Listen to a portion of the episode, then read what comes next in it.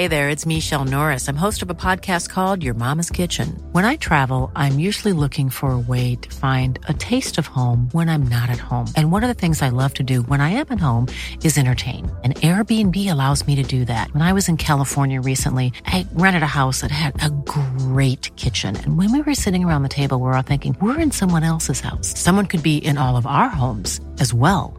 If you have a home, but you're not always at home, you have an Airbnb. Your home might be worth more than you think. Find out how much at airbnb.com/slash host.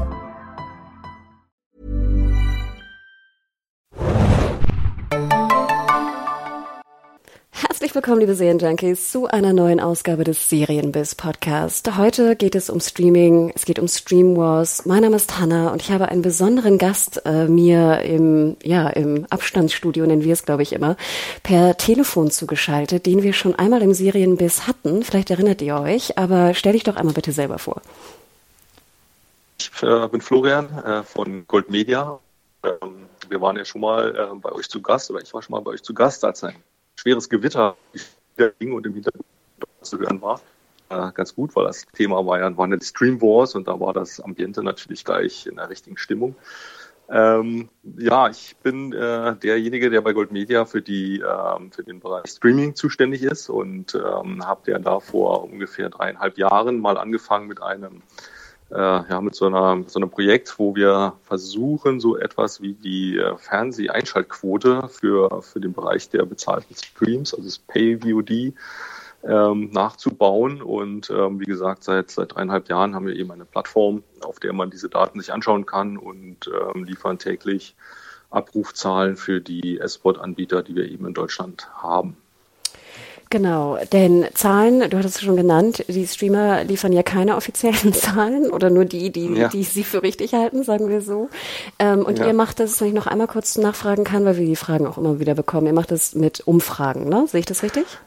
Ja, wir versuchen seit äh, nunmehr dreieinhalb Jahren ähm, so etwas wie die Fernsehquote oder die, die Einschaltquote im Fernsehen ähm, nachzubauen für den Bereich des äh, Pay-VOD, also der bezahlten ähm, VOD-Plattform wie Amazon äh, Prime Video, Disney Plus und ähnlichen mehr, die ja von sich aus keine ähm, Daten herausgeben. Und wir haben ein, ähm, ja, ein, ein, äh, eine Plattform aufgebaut, ähm, bei, ähm, auf der wir eben diese Zahlen täglich aktualisiert für unsere Kunden zur Verfügung stellen. Und das bringt uns halt so in die Situation, dass wir ganz gut äh, über diesen Markt Bescheid wissen. Genau, das läuft größtenteils über Befragungen, aber wir haben, da ist ja auch ein bisschen was passiert jetzt in den letzten, im letzten Jahr, seitdem wir besprochen, gesprochen haben, denn auch Netflix veröffentlicht ja so eine Art von Charts, ne, täglich. Fließen genau. die auch mit rein? Also wie hat sich das Nein. verändert da bei euch? Also es ist ja so in der, im klassischen, äh, im klassischen Verständnis der Medienmessung in, in Deutschland zumindest, wenn man jetzt mal sich das Fernsehen betrachtet, da gibt es eben dann eine Arbeitsgemeinschaft, die AGF, die ähm, aus allen Fernsehsendern und inzwischen auch ähm, mehreren äh, anderen Teilnehmern besteht. Und also in den Ursprüngen haben sich die Fernsehsender zusammengetan, haben ausgeschrieben, sie möchten also gerne hier eine Messung machen. Und dann wurde in einem Auswahlverfahren damals die GfK gewählt, um das technisch umzusetzen.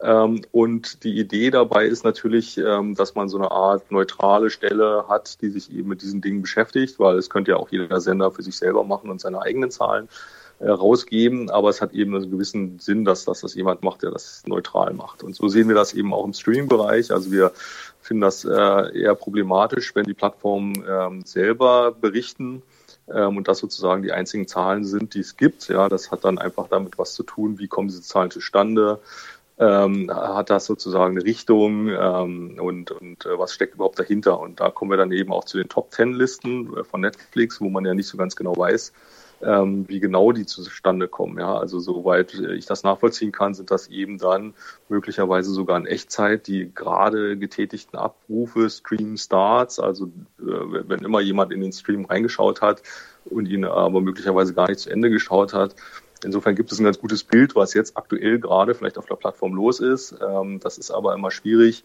wenn man sozusagen das über einen längeren Zeitraum ähm, dann wissen will und noch schwieriger, wenn man wissen will, Wie viele Leute haben das geschaut? Das, das weiß man natürlich auch nicht. Äh, man weiß auch nicht, äh, welche, welche Soziodemografien dahinter stehen. Also waren das Männer, waren das Frauen, waren das Alte, waren das Junge. Und ganz am Ende weiß man vor allen Dingen überhaupt gar nicht, ähm, waren das jetzt die ähm, Leute, die eben die Abonnenten sind auf der Plattform oder die über Passwort-Sharing halt einen Zugang haben zu der Plattform. Und man weiß auch nicht, ob das jetzt eine Person war, die das angeschaut hat oder ob da zwei vom Monitor saßen oder vom Smart TV oder drei oder vier. Ähm, und das sind so alles Dinge, die eben trotzdem jetzt nicht bekannt sind. Und ähm, deswegen ist das ganz gut, dass wir das machen. Das machen. Kurze Frage gleich dazu, weil das eine Frage war, die wir viel von, von Usern bekommen und auch intern viel diskutieren. Äh, erhebt ihr auch die, die, oder fragt ihr auch nach der, nach dem Schauen, in welcher Sprache es geschaut wurde? Also Deutsch oder OF? Nee, das machen wir tatsächlich nicht. Ach, schade, das würde ja, uns ja brennend so. interessieren. Ja, das kann ich mir vorstellen und ähm, ich, das, äh, wir haben auch schon drüber nachgedacht, das mal irgendwann anzufangen. Ja, das steht jetzt nicht ganz oben auf unserer Liste ähm, werden wir sicherlich irgendwann auch tun. Aber es ist so von dem, was wir eben aus der alten Fernsehwelt wissen, äh, ist es ja so, dass sozusagen diese Originalsprachversionen eigentlich äh, nie funktioniert haben. Ähm, und die Einschaltquoten immer sehr, sehr schlecht waren. Und wir wissen, dass es mittlerweile äh, deutlich anders ist in den, auf den Streaming-Plattformen. Also viel mehr Leute gucken jetzt ähm, gerade so das Englische dann auch auf Englisch. Es gibt natürlich viele andere Sprachen auch. Ähm, die vielleicht nicht so ganz geläufig sind äh, oder wo es dann nur eine kleine, kleine Anzahl von Leuten gibt in den Ländern, die das am Original schauen. Aber ich glaube, äh, wichtig sind halt schon so diese englischsprachigen Titel und das sieht man eben auch ganz gut. Ich glaube, wir sprechen später nochmal Tiger King zum Beispiel. Ähm, war ja sehr, sehr erfolgreich in England und ähm, war auch nicht unerfolgreich in Deutschland, aber es ist ein riesengroßer Unterschied. Ja. Und wir nehmen schon stark an, dass das mit der Sprache zusammenhängt. Aber lass uns doch da gleich mal einsteigen. Jetzt, äh, wenn wir sprechen, haben wir den, oh Gott, ich habe gar nicht mehr genau geschaut, den 9. Äh, Juli, glaube ich, ne? Ist heute Donnerstag, genau, nur so für die, für genau, die User. Genau, heute ist der 9. ähm, als, sag ich mal, Corona losging, mehr oder weniger, hatte man ja auch äh, kurze Zeit später eigentlich das Gefühl und auch in der Presse gelesen, dass jetzt so die Zeit der Streamer beginnt. Ne? Alle ja. sitzen zu Hause, alle sind im Lockdown ähm, und alle schauen jetzt nur noch Serien. Mhm. Habt ihr das auch messen können? Also sind die Abrufe gestiegen? Wenn ja, kann man so grob sagen, wie viel Prozent? Und sind sie, haben sie sich jetzt schon wieder eingependelt auf dem Vorstand? Oder wie, wie muss ja. ich mir so die Corona-Zeit vorstellen im Streamer-Bereich? Ja, also wir haben das auch gelesen, in, oftmals in der Zeitung und das kam ja auch immer so ähm, von vielen Qualitätsjournalisten mehr so aus dem Bauch heraus als Faktenlage, weil es ja, wie gesagt, außer uns jetzt nicht allzu viele Fakten gibt äh, in dem Bereich. Ähm, da haben wir uns dann auch immer schon sehr stark gewundert, wie das so kommt. Ja, ich glaube, das ist so eine, so eine Selbstevidenz, wird dann unterlegt und dann sagt man, ja, das muss ja jetzt richtig losgehen. Ja. Ähm, wir, wir gucken uns ja nicht nur Deutschland an, mittlerweile sind wir in fünf europäischen Ländern aktiv, also in England, in Frankreich, Italien und Spanien auch noch. Und ähm, wir haben uns natürlich sehr genau angeschaut und ähm, eben auch schon mal festgestellt, dass es sehr, sehr große Unterschiede gibt in den Ländern. Und der Lockdown in Deutschland war ja nicht ganz so hart wie in anderen europäischen Ländern. Also wir hatten jetzt mit, ähm, sagen wir, außer in Bayern ja keine großen Ausgangssperren und ähnliches mehr, was es ja tatsächlich in anderen Ländern viel, viel flächendeckender gab. Und das sehen wir auch in unseren Daten. Ähm, aber um jetzt mal äh, von vorne anzufangen, tatsächlich ja, für Deutschland im Gesamten anschaut, dann haben wir eben so drei Sachen, die da wichtig sind. Das ist einmal eben der Corona-Lockdown, der sicherlich dazu geführt hat, dass Leute mehr streamen. Es äh, gab aber auch den Markteintritt von Disney Plus, ähm, was ja sowieso nochmal einen eigenen Effekt erzeugt hat. Und ähm, beide Effekte natürlich vielleicht auch ein bisschen sich begünstigen zusammen. Und es gab eben die Osterferien. Und Osterferien sind sowieso dann auch immer nochmal äh, eine Zeit, wo, wo mehr gestreamt wird. Ja? Und, und diese drei Effekte haben natürlich irgendwie eine Beziehung untereinander oder haben sich auch untereinander verstärkt. Und das, das sehen wir auch in den Daten. Wir haben so für die Provider so ein bisschen unterschiedlich, also im Bereich von so sieben bis 15 Prozent plus äh, haben wir da schon gesehen. Ähm, tatsächlich hat dieser Effekt jetzt aber auch äh, wieder nachgelassen und ähm, wir haben das in den anderen Ländern, in Spanien zum Beispiel, deutlich, deutlich stärker gesehen als in Deutschland. Ja, interesting. Okay, also auch die Stärke des Lockdowns hat logischerweise Einfluss genommen auf die, ne, die Anzahl der, der. Absolut, absolut. Davon gehen wir aus. Mhm. Okay. Du hattest es anfangs erwähnt, genau, Tiger King ähm, ist nämlich ein Thema, das mich äh, sehr bewegt, generell die ganze Non-Fiction-Geschichte. Und ich fand ja immer mhm. ganz interessant, dass Netflix da ja auch extrem viel auch gepusht hat in den letzten Jahren. Ich habe manchmal das Gefühl, dass wir Deutschen oder auch Amazon das so ein bisschen äh, verschläft manchmal. Wir überlassen das sozusagen dem linearen TV, mhm. aber sage ich mal, äh, wir haben immer noch das Gefühl, dass es irgendwie totaler Trash und keiner will es sehen, so ein bisschen. Mhm. Und leider habe ich auch das Gefühl, obwohl wir im öffentlich-rechtlichen Bereich sehr viel tolle Dokumentationen natürlich natürlich haben, verstecken wir die irgendwo im Nachtprogramm, wo kaum ja. jemand es sieht. Und jetzt okay. fand ich wirklich es, oder? Ist doch so, oder? Also. Ja, ja, ja, ich äh, interessiert zu. und jetzt habe ich das Gefühl, und deswegen finde ich es nämlich so interessant. Und meine Theorie ist natürlich auch jetzt, ne, der, der Journalist, der, der keine Daten hat, sondern nur ein Gefühl, ja. ist, dass das jetzt im März, April wahnsinnig gut funktioniert hat bei Netflix, weil es natürlich auch vom Timing her extrem gut gepasst hat. Wir Absolut, haben einen Tiger ja. King gesehen, was eher so ein bisschen trashig verspielt mhm. und crazy ist. Wir haben ein Last Dance gesehen, was wöchentlich veröffentlicht wurde, die tolle mhm. Jordan-Doku ähm, ja. über die Chicago Bulls. Und wir hatten dann noch so ein, sag ich mal, so ein Trash-Reality-Show-Format in Finger weg. Mhm. Und wenn ich ja. natürlich mir täglich die Charts bei Netflix angeschaut habe, nur einfach um zu gucken, wer da so drin ist, ne? also wer mhm. hohe Abrufe verzeichnet, ja. waren die drei genannten wirklich sehr, sehr lange drin, ja. immer drin und vor allem auch ein Finger weg war extrem lange drin. Ich würde sogar ja. schätzen sechs bis acht Wochen, was ich noch nie ja. gesehen habe. Habt ihr da, zieht ihr da besondere Zahlen oder fragt ihr da auch besonders nach, was jetzt Non-Fiction angeht? Zum einen nochmal zu der Top-Ten-Liste, was uns ja immer wundert, ist, dass diese, wenn man sich die mal so über längere Zeit immer so anschaut, ist ja, dass die äh, eigentlich fast ausschließlich aus Originals besteht. Ähm, das wundert einen ja, zumal wir wissen, dass es auch andere Formate gibt, die sehr ähm, also sehr erfolgreich sind. Und dann ist eben immer die Frage, ähm, da ist es ja so bei den, bei den äh, Top-Listen, dass die immer auch eine, eine, auf eine spezifische Episode ähm, zurückgehen. Ja, dass also gerade eine Episode sozusagen in der Top 10 ganz vorne ist und die zweitstärkste Episode ist, taucht in den Top 10 gar nicht mehr auf. Das ist, kommt uns auch manchmal komisch vor. Ähm, kann natürlich sein, dass, dass die Originals bei Netflix logischerweise mehr gepusht werden und deswegen auch mehr abgerufen werden. Also das kann tatsächlich auch so ein Effekt natürlich sein. Gucken uns auch ein bisschen größere Zeiträume natürlich an, Minuten oder in Stunden an, sondern in Tagen. Und wir schauen uns immer die, ähm, die gesamte Season an und nicht einzelne Episoden. Und deswegen kommen wir da auch mal so ein bisschen zu anderen Zahlen. Und wie gesagt, haben wir, äh, haben wir auch das Co-Viewing noch mit drin und solche Dinge. Deswegen ist das nicht so richtig vergleichbar. Ähm, wir haben aber schon, wir sehen also schon, dass, dass, ähm, dass diese Dokumentation, ich weiß nicht, Tiger King, würdest du sagen, was für ein Genre ist das? Ist das Dokumentation?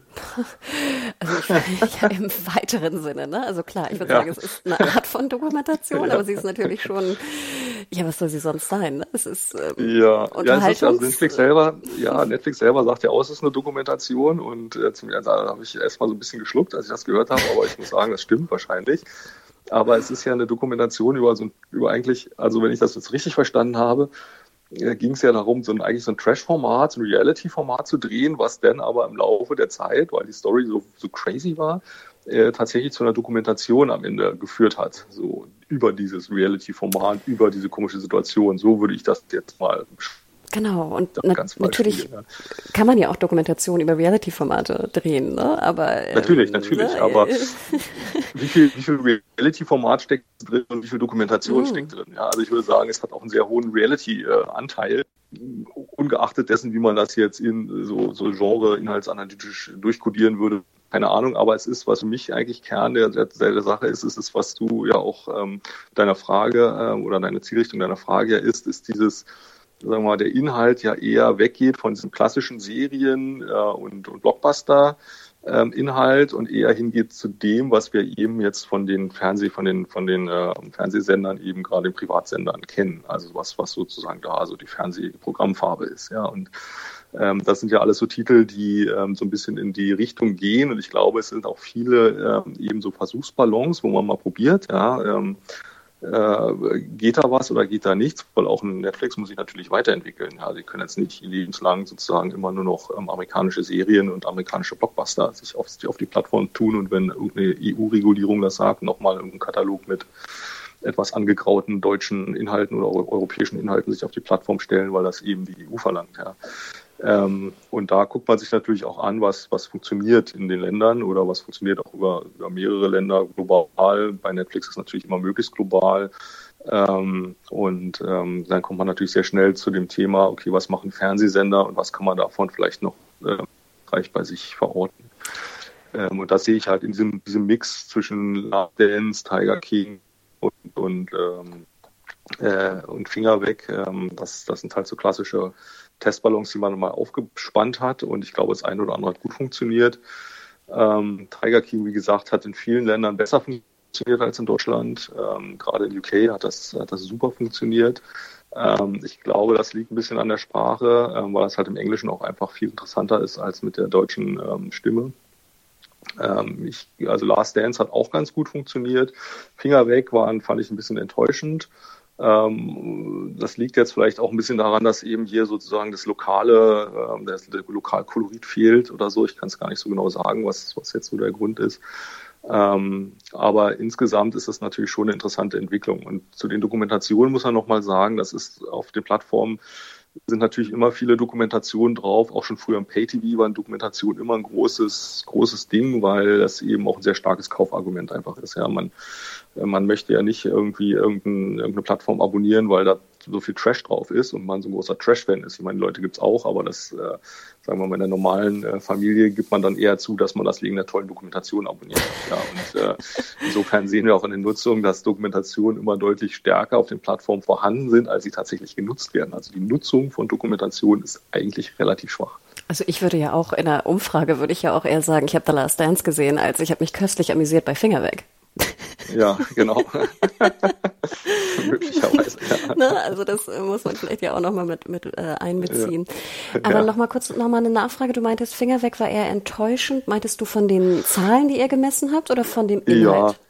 Nee, ich würde jetzt gar nicht mal sagen enttäuscht. Ich habe selber gar nicht gesehen. Ich kenne den Inhalt. Ich habe nur mal reingeschaut. Den Inhalt kenne ich gar nicht. Und ich hatte mich dann so in einer, ähm, ich meine, ich hatte früher mal auf, auf Prime Video, hatte ich ja mal gesehen, ähm, Unreal was ja so ein bisschen auch über so eine Dating-Show ähm, geht, ja, sozusagen von hinten und so ein bisschen ähm, sarkastisch, satirisch aufgebaut vielleicht sogar. Und ich hatte mal so ein bisschen das Gefühl, dass ich äh, von dieser Show sozusagen im, im, im, auf einmal äh, von hinter der Kamera auf vor, vor die Kamera gerutscht bin. Ne?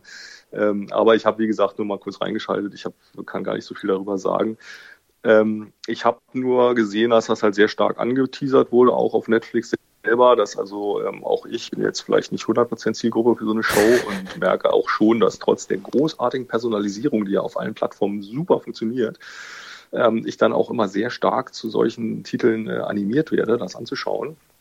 Was mich dann auch so ein bisschen wundert und dann ähm, klicke ich aber auch natürlich mal rein und dann hat Netflix dann doch wieder recht gehabt, weil ich habe ja reingeklickt. Ja. ähm, aber ich bin tatsächlich nicht Zielgruppe und fand das jetzt auch nicht so wahnsinnig interessant. Ähm, äh, aber ich habe äh, sozusagen den, den, Vergleich, was jetzt sozusagen Fernsehreichweiten dann mit solchen Shows produzieren. Also ähm, äh, das ist dann halt nochmal ein großer Unterschied. Ja.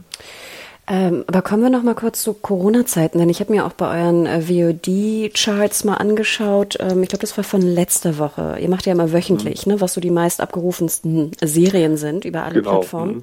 Finde ich ganz interessant, einfach nur so, wo der Buzz liegt, weil wir ja auch bei ja. Serienjunkies natürlich auch sehen, welche, ne, welche, welche mhm. Zugriffe wir ungefähr haben, ähm, auf ja. welche Serienseiten und welche News und so ein bisschen mhm. finde ich es ja immer interessant, äh, das mal anzuschauen. Äh, wie gesagt, das ist von letzter Woche. Ich habe mir leider in Corona-Zeiten nicht wöchentlich eure Charts angeschaut, aber ich fand es Was? doch ja, sorry. sorry. Äh, ich habe ja Finger weggesehen, verzeih. Ja, wir haben schon gemerkt, dass da mal einer, ein Zugriff fehlt jede Woche. Ja, ich schon gewundert, wie das denn nur wieder ist. Aber wenn ich jetzt also die letzte Woche mir anschaue und auch so wieder mein Gefühl, mhm. verzeih, ähm, aber jetzt die Frage ja. auch diesbezüglich. Ich sehe in den Charts von letzter Woche ähm, nur zwei Prime Video Titel und den Rest mhm. ist Netflix, also auch lizenziert. Ne? Das ist ja auch immer so. Also nicht jetzt ja, Original ja. Original, sondern Fake Original, mhm. wie wir es intern nennen. Ah, ähm, okay, und das war auch, ja, ne?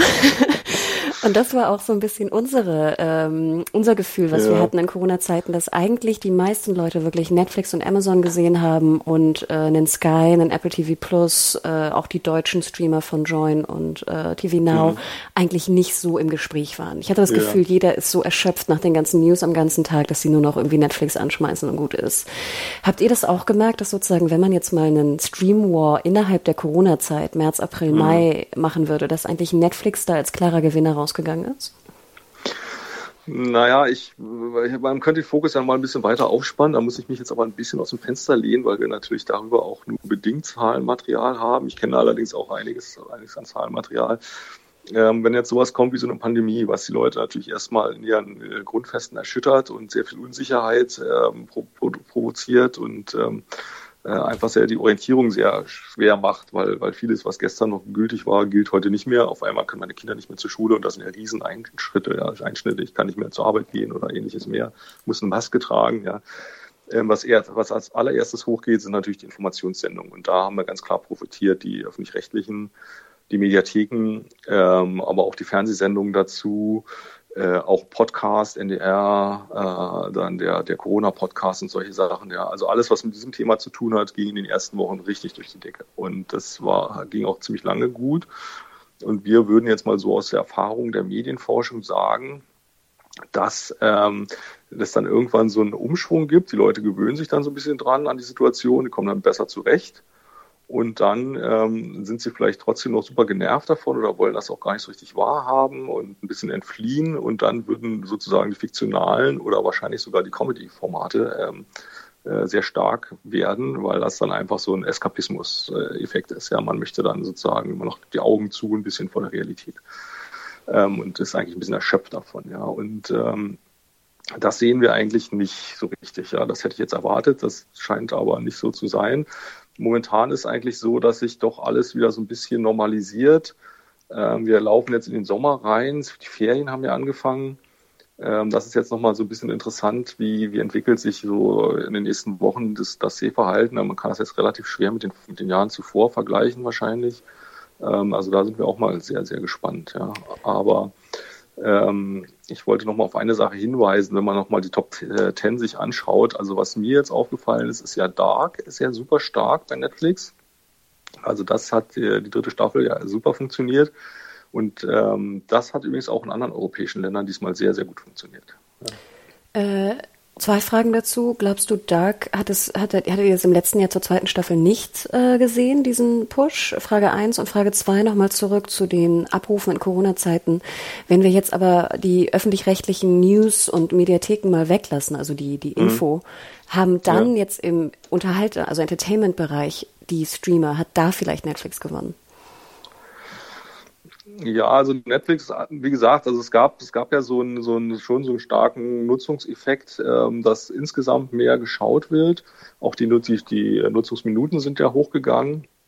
Aber es ist, äh, ich würde sagen, man sieht es nicht so an den, an den Titeln. Also die Titel sind eigentlich, würde ich sagen, nicht überraschend. Da, da hat sich also keine große Veränderung ähm, gezeigt.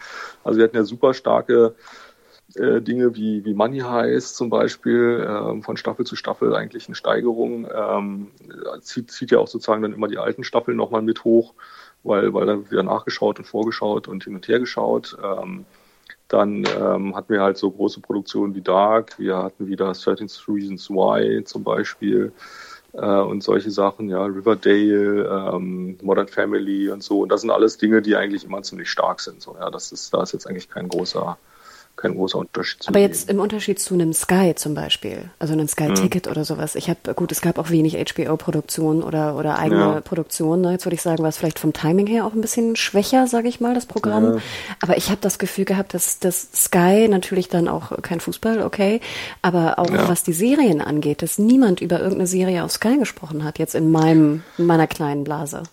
Ja, das, ähm, also wir haben jetzt auch nicht allzu viel aus der Richtung gehört. Ähm, also wie gesagt, Fußball natürlich ist ja das große Zugpferd, Sport bei, bei Sky und das ist natürlich erstmal weggebrochen. Das ist natürlich auch sehr, sehr äh, dramatisch für die Kollegen. Ähm, dann gab es ja diesen, diesen Merger eben ähm, so in der, in der Konzernstruktur sowas hat in der Regel ja vielleicht auch nochmal eine Auswirkung auf das operative Geschäft. Ja, vielleicht ist man da auch mal ein bisschen beschäftigt mit sich selber eine Zeit lang. Das kann ich jetzt von außen relativ schwer ähm, äh, beurteilen. Ähm, und ähm, dann gab es ja eben über, über HBO Max, wird ja in Deutschland so nicht an den Start gehen als eigene Plattform, wie es in anderen Ländern der Fall ist, sondern das wird ja komplett über, über Sky verfügbar gemacht, wobei ich jetzt noch nicht so genau weiß, ob dieser Brand da Verwendung findet oder nicht. Das konnte mir bisher auch noch keiner so richtig sagen, was so da die Planung ist. Ähm, Ähm, ja, und tatsächlich, äh, glaube ich, ist das so eine Gemengelage, in der es einfach jetzt ein bisschen ruhiger war bei Sky und man hat ja sehr stark ähm, sich wahrscheinlich mit den neuen Fußballrechten auch befasst ähm, und der Frage, wie die eigentlich jetzt umzusetzen sind. Ähm, und insofern ähm, wundert mich das jetzt nicht so wahnsinnig stark, dass das ein bisschen, bisschen ruhiger an der, äh, an der Ecke war. Ähm, aber ich glaube, dass tatsächlich eben, was du auch erwähnt hast, diese, diese Probleme bei der, auch bei der Produktion jetzt vielleicht auch nochmal eine, ein interessanter Punkt sind, weil wir ja quasi sehen, dass jetzt die Produktionsfirmen so ein bisschen in die bisschen in die Probleme geraten, ähm, ihre Produktion fertig zu kriegen und neue Produktionen auf den Weg zu bringen, sodass man eigentlich davon ausgehen kann, dass so Richtung Herbst vielleicht auch äh, einfach nicht mehr allzu viel Material zur Verfügung steht. Ja, das mhm. wird nochmal spannend. Stimmt, gerade wenn man, sage ich mal, auch nicht so viel Originals produziert, ne? muss man ja auch ja, dazu ja, sagen. Genau. Ja. Noch einmal, achso, sorry. Ja, und dann äh, gibt's halt auch so Anbieter wie, ähm, wie Apple TV Plus zum Beispiel, die ja ähm, quasi mit sehr wenig angefangen haben und kaum was nachgelegt haben. Morgen geht's ja dann los mit Greyhound, diesem Atlantik-Drama mit Tom Hanks. Bitte nicht. Also ich, ich kann mir nicht vorstellen, dass das der große Hit wird. Sorry, wenn ich das sagen darf, vorweg.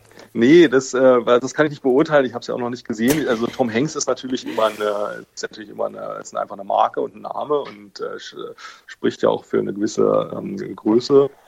Und ähm, es ist ja ein, ein, Film, der eigentlich fürs Kino produziert wurde, ja, und der ja nun aus Corona-Problematiken, ja, wie, wie viele andere auch, jetzt direkt mal in irgendein Streaming, Streaming-Fenster geht. Und, und das ist ja eine Sache, die wir sehr stark merken, dass eben diese, diese Erstverwertungsfenster Kino ähm, wegfallen und ähm, die, die äh, Streamer eben hier einspringen. Ne?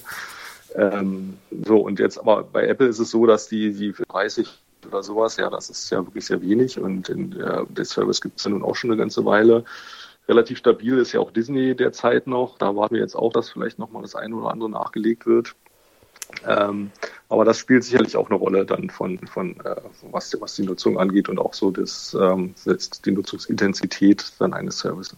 Genau, aber dann lass uns doch einmal ganz kurz nochmal auf Apple TV Plus zurückkommen. Also nur, ich glaube, wenn, wenn der Podcast online geht, ist das Embargo ja auch gehoben. Also ich glaube, ja. ich, ich, wenn ich nicht deutlich war vorher, ich sag's nochmal, ich glaube nicht, dass Greyhound jetzt den Push von, äh, von, äh, von Apple TV Plus in Deutschland äh, geben wird.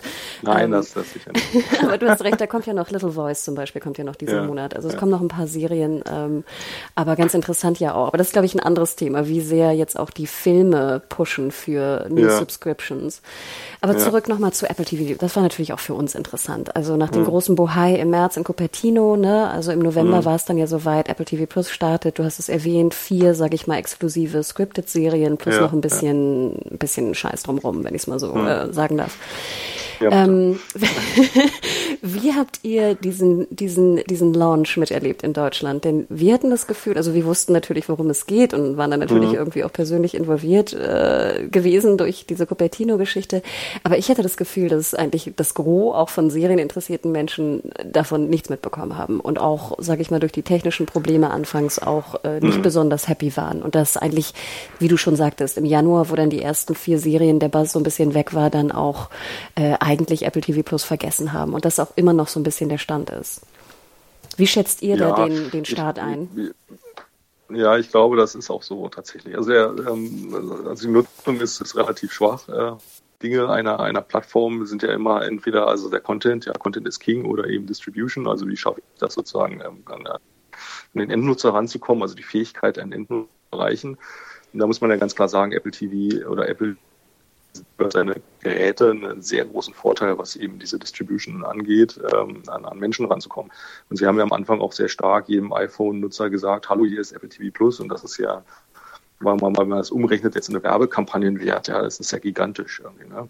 Ähm, auf der anderen Seite, aber was den Content angeht, kommen sie dann mit 24 äh, Titeln um die Ecke. So, das ist, das ist natürlich gar kein Verhältnis, ja, und, und man muss das ja auch bezahlen ein bisschen antizipiert, indem sie dann einfach mal jedem Apple-Nutzer, der ähm, früher oder später irgendein Gerät gekauft hat, nochmal ordentliche Freimonate geschenkt haben und so. Ja, ähm, das ist jetzt vielleicht aber vielleicht kein ganz schlechter Move. Ähm, aber irgendwann muss man natürlich auch mal ähm, sagen, okay, jetzt äh, funktioniert das oder funktioniert das nicht, ja. Und wenn ich jetzt Apple TV Plus anschalte, kriege ich, sehe ich natürlich als erstes mal eine Plattform und nicht eher so, eine, so einen eigenen Service. Ja. Also mir wird sehr viel Amazon Prime angeboten, äh, Join, äh, Inhalte und so weiter und so fort. Also äh, Apple TV-Inhalte finden auch statt, aber das ist nicht sozusagen Kern dieser ähm, dieses Angebots, habe ich das Gefühl. Ja. Und deswegen glaube ich einfach, dass die, dass Strategie dahinter ist, ähm, einfach eine Plattform für, für Videoinhalte aufzubauen. Aber Netflix ist noch nicht drauf, oder? Wenn ich es richtig in Erinnerung habe. Ja, richtig. Netflix ist nicht drauf. Und soweit ich weiß, liegt das auch daran, dass Apple als Tech-Firma natürlich so ein bisschen eine andere Sicht auf die Dinge hat. Ja, und Apple möchte gerne, und das ist auch sehr interessant bei, bei Prime Video zum Beispiel, möchte natürlich gerne den Katalog durchsuchbar machen und auch wissen, was die Nutzer darauf getan haben und dann voll integrieren. Ja, und wenn ich jetzt Apple TV Plus anmache, sehe ich eben, was ich zuletzt geschaut habe auf, ähm, auf Prime Video. Und ich sehe auch, wo ich ausgestiegen bin, also bei welcher Minute. So, ja, und der Fortschrittsbalken und alles, das ist da. Das sind die Informationen, die Sie von, von äh, Amazon kriegen müssen. Und äh, Netflix hat sich dagegen ja verwahrt und wollte diese Informationen halt eben nicht teilen. Und ähm, insofern gibt's das dann halt nicht. Ja. Ähm, ihr habt einmal sozusagen eure Studie veröffentlicht, als Media ne, ihr erstes Printheft veröffentlicht hat. Mhm. Im April war das. Und diese genau. Studie habe ich mir natürlich auch sehr interessiert oder zumindest die ähm, äh, angeschaut, was auch die ja. Zahlen angeht. Und da war eine schöne Grafik, äh, Top 15 Streaming-Anbieter nach Abonnenten in Deutschland. Mhm. Und dort wird Apple TV Plus mit 650.000 benannt. Und wie gesagt, mhm. wir sprechen jetzt über die ersten zehn Tage April. Würdest hm. du dabei bleiben oder würdest du sagen, das ist nee, ein bisschen. Das, das ist natürlich so ein, ähm, das ist natürlich so ein Effekt äh, auch einfach dann der, der, der Zeit. Ähm, ich muss mal gerade gucken. Also ähm, warte mal. Genau, ich habe hier 1. bis 10. April, glaube ich, 2020. Ja, wir, haben, wir haben also das bei, bei Apple TV, wie gesagt, dieses Ding, dass jeder neues Gerät sich gekauft hat, oder ich hatte sogar ein bisschen vorher noch ein, ein älteres Gerät, also hatte schon längst ein Gerät gekauft, ein MacBook, so und auch ich habe noch ein Jahr Freiabo bekommen und so. Ähm, wir haben jetzt hier keine Unterscheidung zwischen den Freiabos und den bezahlten Abos, ja, und das ist halt immer so das Ding, ja. Und Apple stagniert jetzt so bei 700.000 ungefähr. Ähm, und Mit da gibt's den Freiabos mit den Freiabos ah, zusammen und da gibt es kein Hoch und kein Runter. Und ähm, wenn man sich halt überlegt, wie, welche Reichweite die eigentlich haben, ja, dann müsste das eigentlich deutlich, deutlich, äh, müsste da deutlich mehr drin sein. Ich muss ja sagen, dass mir die vier, also drei von den vier Startserien sehr gut gefallen haben. Also mein mhm. Geschmack haben sie da von meinem Serienkonsum her sehr gut getroffen. Ja. Ne? Und ich werde natürlich jetzt auch wieder Kunde werden, wenn dann die zweite Staffel von For All Mankind und Dickinson ja. und Morning Show kommen. Also das fand ich nur ganz ja. interessant, dass dass ich ja, da natürlich, ne, genau. nicht schlecht getroffen wurde jetzt persönlich. Ja, also man, wie ist die Frage, wie man das rechnet. Ja, wenn man jetzt sagt, okay, ich bezahle jetzt irgendwie vielleicht im, irgendwo im T-Wort, vielleicht miete ich mir mal was für vier Euro und dann zweimal im Monat mhm. irgendwas, dann habe ich auch irgendwie acht Euro ausgegeben oder dann mache ich jetzt ein Apple TV. Äh, Abo, dann habe ich so weiß man 20 Sachen, die ich durchgucken kann und dann kommt irgendwann nochmal was Neues und es jetzt kein, dazwischen keine Lücke gibt wer weiß, ja, so ähm, wie kalkulieren die Leute das so? Ja, ich glaube, dass es überwiegend äh, Freiabos sind und ähm, wenn, wenn der eine oder andere wird dann auch vergessen, das zu kündigen und ähm, wird nicht merken, dass das irgendwie in, in ein Pay-Abo übergeführt wird oder so. Ja, das passiert ja auch relativ häufig. Ähm, aber dann hängt es halt sehr stark davon ab, was an, was an Content noch dazu kommt, mhm. glaube ich. Ja, das wird sehr wichtig. Aber im Vergleich dazu haben wir ja auch einen anderen großen US-Player gesehen, und zwar im März Disney Plus. Ähm, genau. Wie würdest du jetzt den ja. Disney Plus Start in Deutschland einschätzen? Klar, mitten in Corona-Time. Es gab ja auch so Verschwörungstheorien, dass Disney ne, schuld an Corona sei. ja, ja. Naja, ich bin mir nicht so sicher. Sie haben ja auch einige Starts verschoben in Indien und so, wo sie dann gar nicht loslegen konnten ähm, und so. Ja, ja und, also und die Parks, ganz ehrlich. Also Disney, der, der Aktienkurs ist ja auch runtergerauscht, ne? Also. Ja, also sie haben wirklich, wirklich Probleme und wir sehen ja jetzt auch, dass das ähm, äh, bei Disney auch viele Leute jetzt das Unternehmen wieder verlassen. Ähm, mhm. Es liegt ja auch daran, dass sie einige Sender auch zugemacht haben. Ähm, viel in England, glaube ich, ja noch mehr als in Deutschland. Ähm, und und äh, bei Sky wurden ja auch Sender abgeschaltet und so. Ne? Und das äh, hat natürlich alles Effekte und das wird jetzt so sehr stark auf Disney Plus fokussiert ähm, wo wir uns natürlich auch mal fragen, ob das am Ende aufgehen kann, ähm, weil Disney Plus ja aus meinem Gefühl heraus eigentlich viel zu billig ist. Ja, die, die Kosten sind viel zu niedrig, als dass ich das langfristig auf einem guten Niveau refinanzieren könnte. Was wir sehen in Deutschland ist ja, dass, dass nach wie vor Netflix drei ähm, Menschen pro ähm, Account hat, also was das Passwort-Sharing angeht, die sich eben ein, die Kosten auch teilen. Äh, und dann sehen wir, dass das Gleiche bei Disney passiert. Ähm, die sind also relativ dicht dahinter.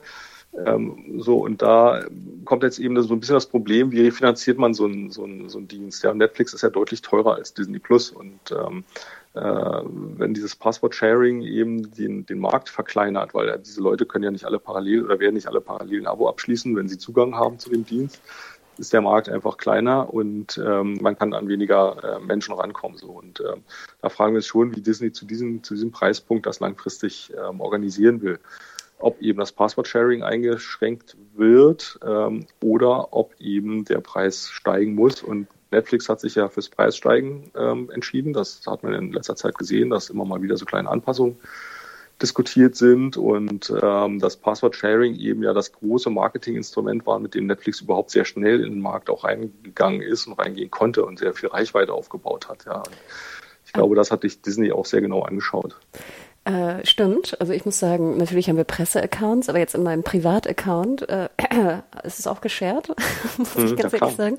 Ja. Und da kommt ja auch dann so dieses Gefühl raus, dass äh, es einfach günstiger ist. Ne? Das finde ich ja immer sehr fatal. Also wenn wir jetzt, Absolut, ne, ja, wenn wir jetzt klar. uns überlegen, dass ich, okay, dann zahle ich halt nur vier Euro für, ein, für eine Subscription, dann ist natürlich ja. problematisch, äh, ne, wenn ich dann mehr zahlen muss auf einmal. Genau. Aber mal eine Frage dazu. Ich fand ja ganz interessant, Disney hat ja, ich glaube, letzte Woche war das oder Anfang dieser Woche angekündigt, dass sie die Probe Woche abschaffen mhm. werden. Was ja. ja. auch so ein bisschen in die Richtung geht, dass das jetzt irgendwie nicht mehr stattfindet, dass man dann einfach testet oder noch eine neue E-Mail-Adresse hat oder irgendwas, ne, oder jemand anders ja. das macht in der Familie. Fand ich ganz interessant, dass sie diese äh, Probewoche, was auch mhm. glaube ich nur eine Woche war, was auch schon ungewöhnlich ist in der Branche, ja. einfach abge abgelehnt haben. Ja, ich glaube, das hat auch ein bisschen damit zu tun, dass sie eben äh, einmal diesen, große, diesen großen Brand haben. Also man weiß, glaube ich, was, was drin steckt. Ja, also technisch funktioniert das genauso gut wie Netflix. Ja, das, da gibt's jetzt irgendwie keine großen, kein großes Aufgeschrei, wo Leute sagen könnten irgendwie, ah, das, das geht ja technisch gar nicht, das mache ich mal lieber nicht. Ja, das, ich glaube, das ist kein Thema.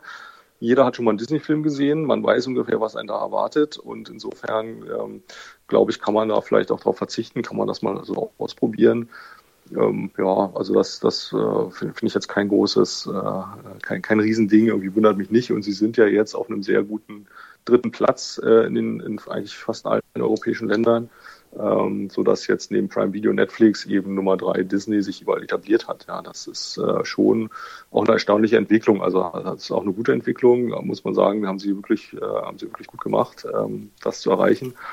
Und ähm, wir müssen einfach jetzt mal abwarten, wie, wie sozusagen die, die, finanzielle Situation dann auf der langen Strecke aussieht, weil es sieht jetzt so aus, dass sie sehr teures Material natürlich sehr günstig ähm, abgeben, um einfach Reichweite zu generieren. Ja, und das ist in der Situation jetzt okay, ähm, kann aber wahrscheinlich auf Dauer nicht so bleiben. Ja. Ähm, auch was ja neue Produktionen angeht, ist es ja auch eher ein bisschen dünner, ne? Durch die Library ja, natürlich genau. nicht so ja. fatal wie jetzt bei einem Apple TV Plus, aber es ist jetzt ja auch nicht, dass sie super viel Neues produzieren, ne? Ähm, ja, ich glaube, es ist schon fatal. Ehrlich gesagt glaube ich, dass es sehr fatal ist. Ich glaube, es ist einer der größten Fehler oder einer der größten Missannahmen, die sie getroffen haben. Also wir sehen eben, ja klar, im April Corona, da ging die Usage hoch äh, wie nichts. Ich glaube auch, dass sehr viele Eltern froh waren, dass sie jetzt da so ein Testabo haben und ihre Kinder ohne große Sorgen vor Disney Plus äh, setzen konnten, äh, damit sie am Vormittag äh, halbwegs ruhig durchs Homeoffice kommen und so. Das sind alles Effekte, die das hochgebracht haben. Wir sehen relativ stabile Subscription-Zahlen. Ähm, da gibt es jetzt auch keine große, also es ist sehr stark explodiert und dann äh, seitdem ja, sehen wir eher ein bisschen Stagnation. Kurze Frage dazu. Meine Theorie mhm. ist nämlich auch, dass die meisten gleich das Jahresabo ne, für 69 oder 49, natürlich, 40, natürlich, 59 genau. gemacht haben ja. und jetzt monatlich eigentlich wenig Leute sagen, okay, dann zahle ich die 6,99 nochmal für Disney ganz genau so wird sein und natürlich die Telekom-Kunden das erstmal mhm. über einen längeren Zeitraum natürlich jetzt behalten. Ich denke, auch wenn jemand das nicht nutzt, kündigt er das ja nicht jetzt automatisch. Ne? Mhm. Ähm, aber wir sehen schon, dass eben, dass es eine große Nutzung gab und dass das, dass das ein bisschen nachlässt äh, über die Monate. Ähm, was jetzt natürlich auch mit Corona zu tun hat, weil vielleicht jetzt auch der ein oder andere, das ein oder andere Kind mal wieder zur Schule geht, tageweise immerhin oder so. Das hat sicherlich auch damit zu tun, aber ich glaube, dass eben die Attraktivität eines Dienstes nicht äh, nicht unbedingt nur, dass die große Library ist, sondern die Attraktivität ist eben auch, wie man das von einem Fernsehsender eigentlich fast erwartet, ja, dass eben neues Material kommt. Und das hält halt so ein, so ein Katalog frisch, das hält die Kunden frisch und ähm, sorgt eigentlich für eine gute Kundenbeziehung, weil man das Gefühl hat, dass die Plattform jetzt nicht sozusagen ein, so wie, eine, wie, eine Video, wie ein Video, das jetzt das geliehen hat, ja, dann irgendwie zurückgegeben und dann ist fertig, sondern dass man jetzt so kontinuierlich mit neuen Dingen versorgt wird und dann kann man ein gutes Gefühl, wenn man weiß, hier ist man richtig, hier, äh, hier tut sich was, hier gibt es eine Entwicklung, äh, hier kommt Content, hier ist mein Geld gut angelegt. Ja. Und das ist eben der, glaube ich, ein bisschen der Fehler, momentan, dass man hier nicht genug in der Hinterhand hat, was man nachschieben kann. Sie haben ja dann für knapp über 70 Millionen die, die Hamilton-Produktion gekauft und jetzt gerade, ja. ich glaube, dieses Wochenende, glaube ich, äh, veröffentlicht. Ähm, mhm. Klar, ein USA größerer Fan, ne? Hamilton, das Musical da draußen, ja. riesen, Riesenerfolg. Ähm, mhm. Gab es diesen Push auch in Deutschland? Habt ihr da irgendwas gemessen oder äh, ist Hamilton in Deutschland buzzmäßig nicht, nicht existent? Ähm, ich muss äh, tatsächlich selber mal gerade nachschauen. Äh, also es ist, sagen wir mal, die, was, was so richtig gut läuft, ähm, sind eigentlich so ein bisschen die, ähm, na klar, Mandalorian nach wie vor. Ähm, ist eine große Nummer. Ähm, die Simpsons laufen ziemlich gut. Ähm, Star Wars, alle möglichen Star Wars Dinge laufen auch ganz gut. Ähm, Hamilton sehen wir jetzt. Hey, it's Ryan Reynolds and I'm here with Keith, co-star of my upcoming film If, only in theaters May 17th. Do you want to tell people the big news?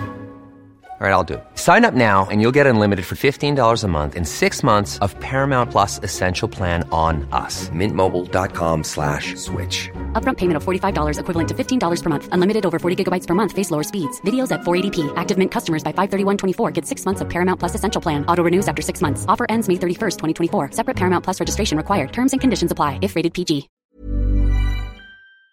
Noch nicht so richtig äh, in den Top-Listen Aber es kann sein, dass das natürlich noch ein bisschen, mhm. äh, bisschen Zeit braucht. Und noch eine Frage zu Disney. Äh, wenn du sagst 6,99 jetzt monatlich oder 69,90 mhm. ist zu günstig, mhm. wo mhm. würdest du sagen, lohnt es sich dann in Anführungsstrichen oder kann es zumindest Break-Even werden? Ähm, ja. Reden wir da über 10 Euro oder reden wir da über 15 Euro? Naja, das ist so ein bisschen die Frage, was investiert man sozusagen ins Programm? Also wenn wir jetzt mal einen, so einen Benchmark als Erfolg einer erfolgreichen Plattform zugrunde legen, würde ich jetzt Netflix nehmen und ähm, rechne mal, was sie sozusagen ausgeben fürs Programm und rechne das pro Account runter. Äh, da komme ich ungefähr auf 7,50 Dollar, den sie investieren in Content pro bezahltem Abo. Ja, und das Durchschnittsabo ist ja bei 13, 14 mhm. Dollar, irgend sowas, ja.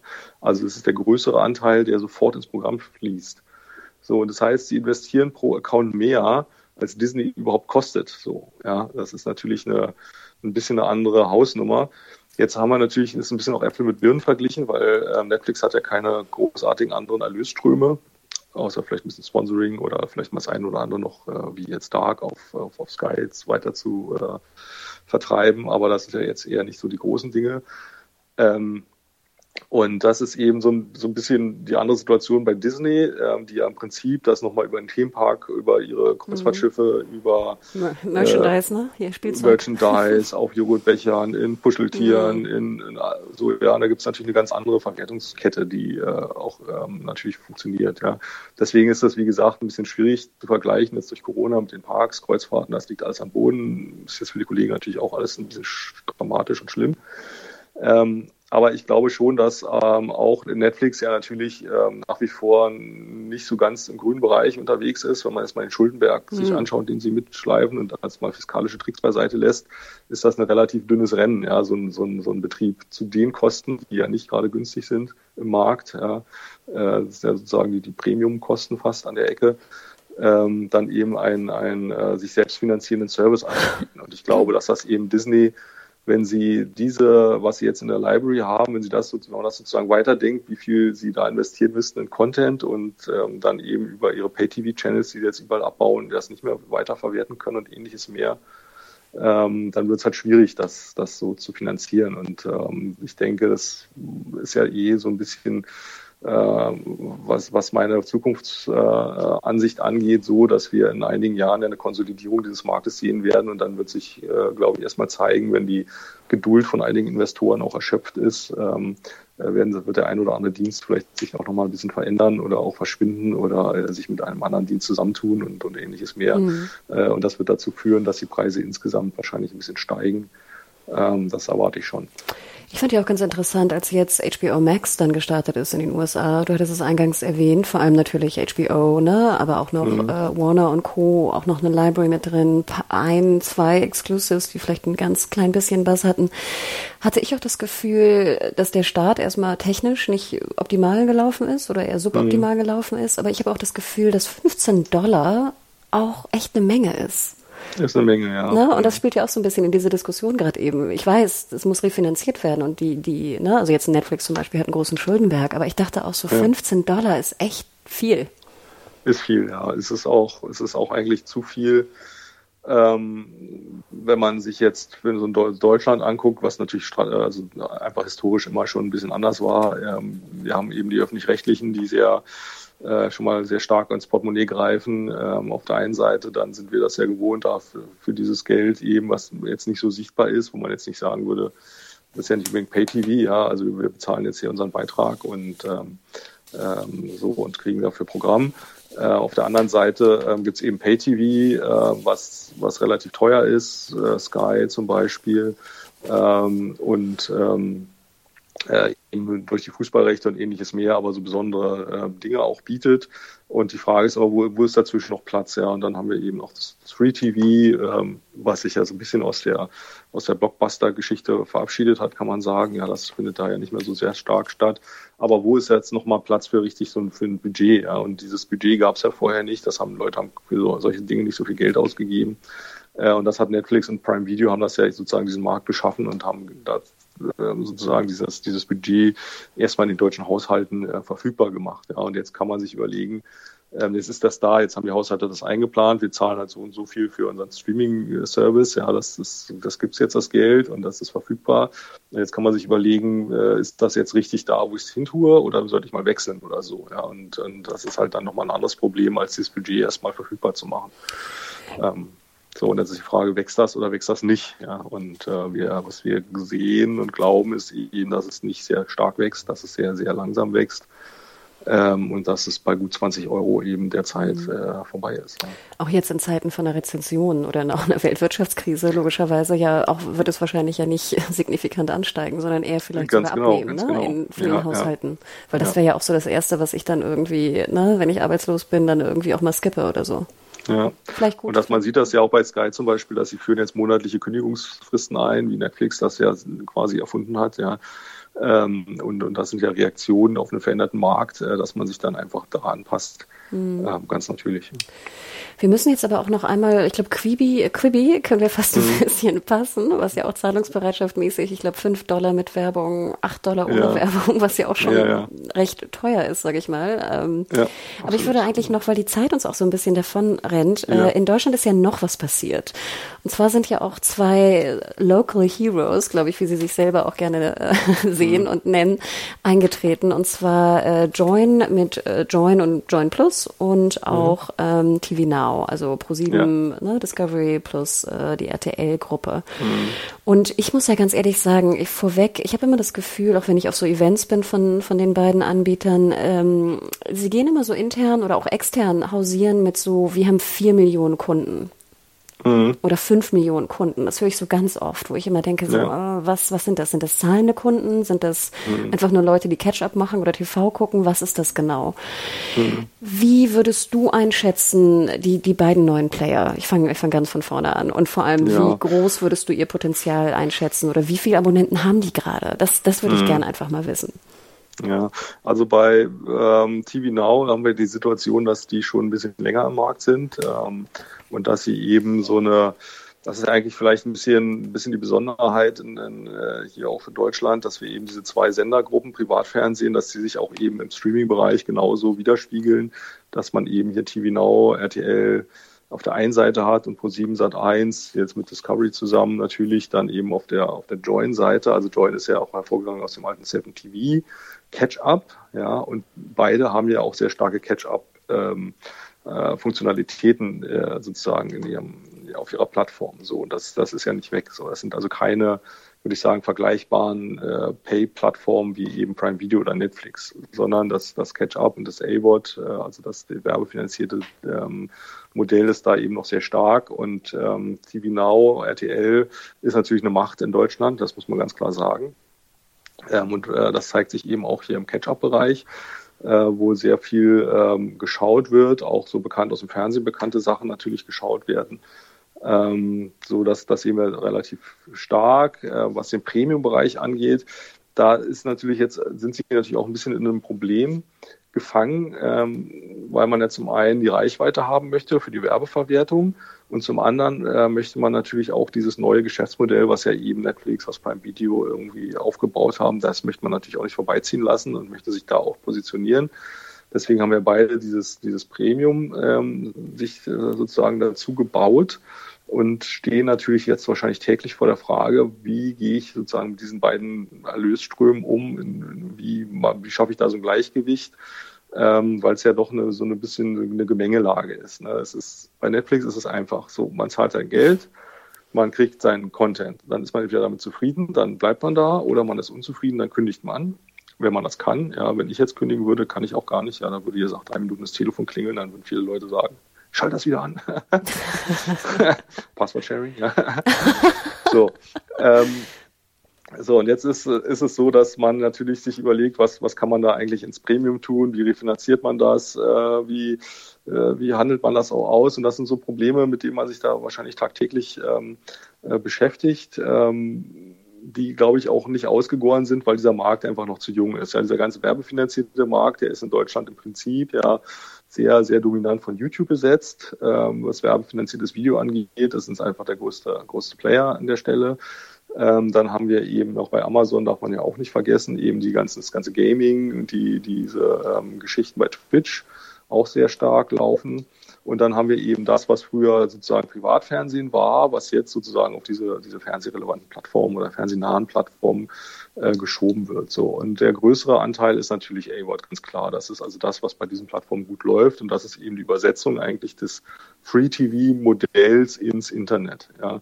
Man schaut halt äh, sich diese Shows an, die es auch im Fernsehen eins zu eins gibt. Und man schaut die an und bekommt dafür Werbung. So. Problem daran ist, im Fernsehen äh, ist die Werbung deutlich teurer, ähm, kann man viel besser verkaufen, auch wenn insgesamt der Markt natürlich sinkt und man erwartet, dass der sehr stark irgendwann, also jetzt durch Corona natürlich sowieso alles nochmal in den Werbemärkten gesunken, aber die Erwartung ist ja schon, dass so diese, diese das werbefinanzierte Fernsehen, der werbefinanzierte Fernsehmarkt insgesamt kleiner wird und ähm, das auch deutlich schneller kleiner wird, als das bisher schon tut. Ähm, so, und es ist aber schwieriger, eben diese Shows zum gleichen Kostenpunkt so im Internet zu vermarkten. Ja. Ähm, nichtsdestotrotz ist es so, warum soll man jetzt sozusagen sich einen, einen Premium-Account kaufen, wenn man die gleichen Shows oder viele andere ähnliche Shows eben dann auch ähm, im A-Word sehen kann. Ja, und das, ähm, das zeigt sich eben nur darin, dass mit großem Abstand eben auf beiden Plattformen diese werbefinanzierten Nutzungsszenarien deutlich ausgeprägter sind als eben die Kunden. Genau, sie machen es so ein bisschen auch mit, mit der Zeit, ne? Dann hast du exklusiv irgendwie Jerks schon äh, bei Join genau. und dann mhm. später erst im linearen TV, ne? Was ich auch nochmal ja. so ein bisschen, hm, also es hakt auch bei mir so ein bisschen, ne? Ich fand, ich, ja, war, natürlich, ne, ich war sehr positiv überrascht. Ich fand, es war technisch sehr gelungen. Also ich ja. fand ja immer interessant, jetzt wenn so ein Launch kommt, dass ja auch manchmal sehr, sehr große Firmen, wir haben es auch von, von Google, ne, Stadia im mhm. Gaming gesehen, dass ja auch ja. die größte Firma oder jetzt hier in HBO Max auch Probleme hat mit einem Launch, ne, gerade wenn er ja. auf technischer Seite. Und da muss mhm. ich ganz ehrlich sagen, war ich doch positiv überrascht, überrascht, wie gut die Apps funktionieren.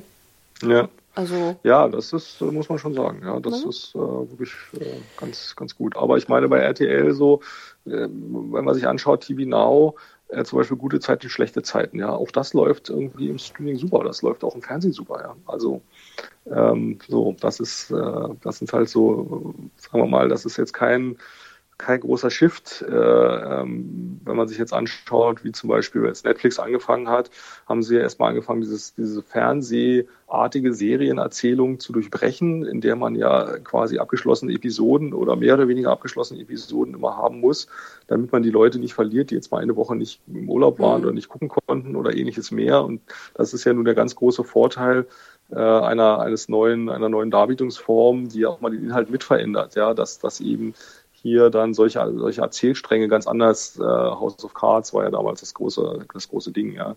Ähm, dass man eben das hier über mehrere Episoden durcherzählen kann, ohne Rücksicht zu nehmen, ähm, ob das jetzt jemand ähm, äh, verpassen müsste oder nicht, ja. Und ähm, dann tun sich einfach, da, da tut sich was, da passiert was Neues, ja, und das merken die Menschen natürlich auch so. und diese Erzählform, die sind eben in, es tut sich auch ein bisschen was natürlich bei, bei RTL und bei Join und ähnliches mehr. Da werden die Sachen auch heute anders erzählt und die Stränge, äh, es gibt dann ein bisschen andere äh, Erzählstränge oder äh, ich habe ich mal gehört, irgendwie im Fernsehen, da laufen drei Parallelstränge super. Auf dem Videostreamings kann man auch vier nehmen und, und vieles mehr.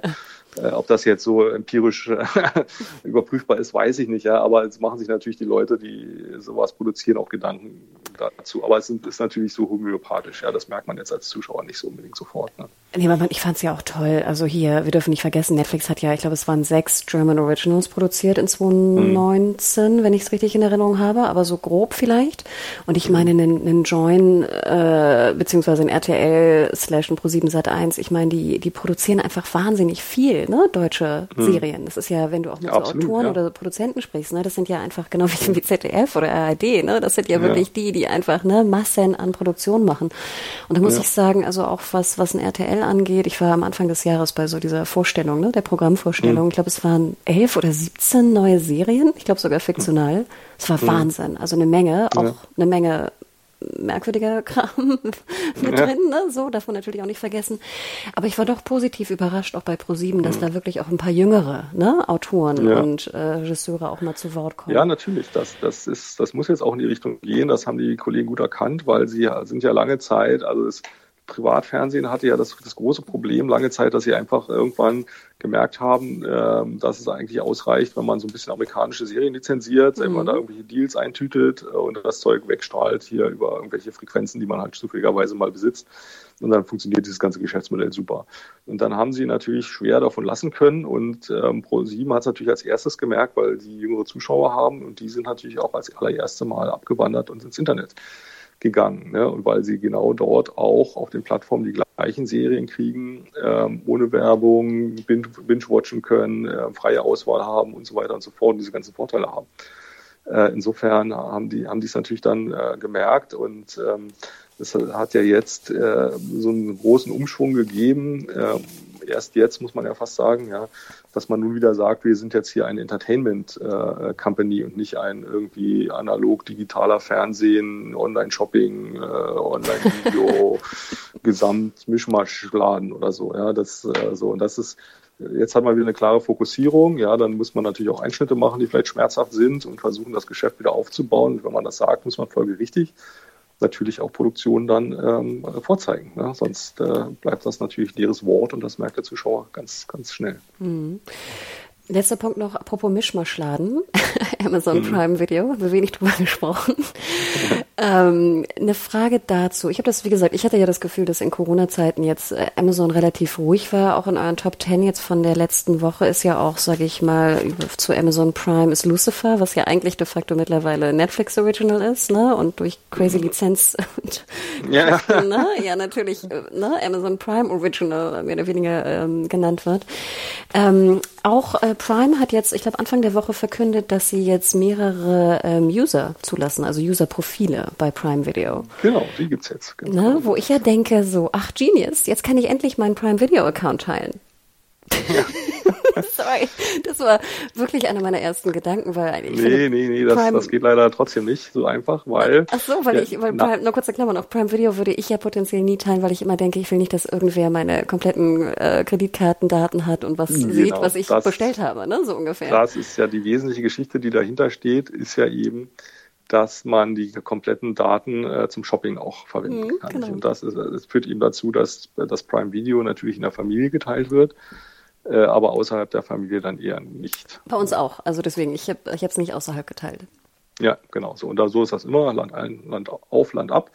Deswegen sind die da relativ sicher. Und diese, ähm, diese Profile dienen ja jetzt eher dazu, dass du ähm, im Prinzip, wie hat man früher gesagt beim Radio, die Durchhörbarkeit erhöht wird. Also wenn ich jetzt ähm, mir Prime Video aufmache und ich bin jetzt in einer Familiensituation, und meine Kinder gucken sehr viel Kindercontent und ich mache mir dann vielleicht abends als der, der das bezahlt, dann mein, mein, äh, mein Prime, meine Plattform auf und kriege erstmal tausend Vorschläge von Paw Patrol über Peppa Pig, über was auch immer. Ähm, so, dann äh, funktioniert das natürlich nicht so gut für die Exploration. Also wie komme ich an neue Titel ran und so. Und das ist ja eben das, was, was ich persönlich finde, bei allen Plattformen nicht besonders gut funktioniert, aber wo wahrscheinlich Netflix am weitesten ist, ähm, zu sagen, man versucht so eine Art Stream äh, zu produzieren, indem du, also im Fernsehen würde man sagen, so, so ein Audience Flow vielleicht, ja, indem du auch so ein, so ein Handover hast, dann äh, wenn eine Staffel jetzt durchgeschaut ist und da kommt jetzt keine, äh, ja, das ist ein, das ist ein traumatischer Moment, ja, jetzt ist, was gucke ich jetzt als nächstes? Und da muss man sich wieder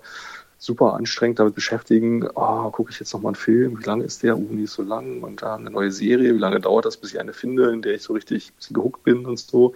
Also welche, ja auch so eine, so eine, sagen wir, internen Kosten, die man da so produziert an, an, an, äh, an, an Aufwand, ja, oder das am kostengünstigsten ist natürlich, man guckt irgendwas, was man schon kennt, da weiß man dann genau, was man kriegt, ja, machen auch viele Leute. Ähm, auch wieder interessant, ja. Ähm, so, und da ist halt dieses Vorschlag, diese Vorschlagsalgorithmik, die ist super wichtig, ja, die funktioniert aber ehrlich gesagt bei keinem so. Ich, ich, ich wollte gerade sagen, also gerade bei toll. Prime oder bei Amazon fand ich, war das ja echt immer sehr rudimentär, ne? Also da war, hatte ich das Ja, Gefühl, aber es geht ja auch nicht, wenn viele Leute auf dem, auf der gleichen Plattform unterwegs sind, wie gesagt, und dann Kinder und, und Frauen und Männer und alles durcheinander ohne Profile, dann wie, wie kriegst du da sozusagen die Daten raus, wer jetzt gerade da vom Gerät sitzt? Ne? Aber sprich, das zweite Profil, was wir jetzt in der Familie anbauen, hat auch wieder den kompletten Zugang zu den Kaufaktivitäten und Co. Mhm, okay. Ach so, ach so, ich dachte, Sie ändern das vielleicht ein bisschen. Ach, interesting. Ich dachte, das würde ich an Ihrer Stelle nicht machen. Ja, ne? deswegen, deswegen, weil logisch ja. macht natürlich Sinn, ne? gerade mit Kindern ja. auch, mit Jugendschutz. Und ich, wir wissen ja, ja, auch, ich meine, Netflix und Jugendschutz ist ja nochmal ein ganz anderes Thema, ne? Aber das, äh, klar, ich will ja auch nicht immer den Schrott von meinem Freund sehen da drin, ne? Logo. Ja. Ähm, ach, interesting. Aber warum ist das denn Hat er so einen schlechten Geschmack? Das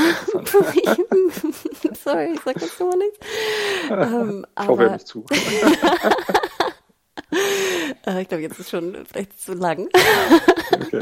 aber, schön, aber er weiß das auch, dass ich da vieles nicht, ja. nicht schaue. Ähm, aber warum denkst du denn, dass Amazon das erst so spät macht? Also ich meine, das ist ja auch ein Weltkonzern. Ich meine, das ist ja, das ist ja jetzt, äh, und klar, das ist ja schon auch ein komplexes Thema, aber warum glaubst du, haben sie so lange damit gewartet? Na, ich glaube, das ist, ähm, also bei Amazon im Konzern sind natürlich auch viele Dinge, werden täglich äh, ge gemacht und an vielen Fronten wird ge gewerkelt und gemauert und ge gehämmert und äh, man überlegt sich natürlich immer, wie priorisiert man dann so Dinge und, ähm, und dann gibt's halt so Sachen, die auf einmal ähm, viel Ressourcen schlucken. Ähm, ja, das, das sind interner von, von, von Prime, die weiß ich jetzt auch nicht alle, ja. Aber ich glaube, dass es eben nicht ganz unaufwendig ist, sowas für so eine große Plattform ähm, einzubauen und zu testen und zu gucken, dass das auch halbwegs gut funktioniert.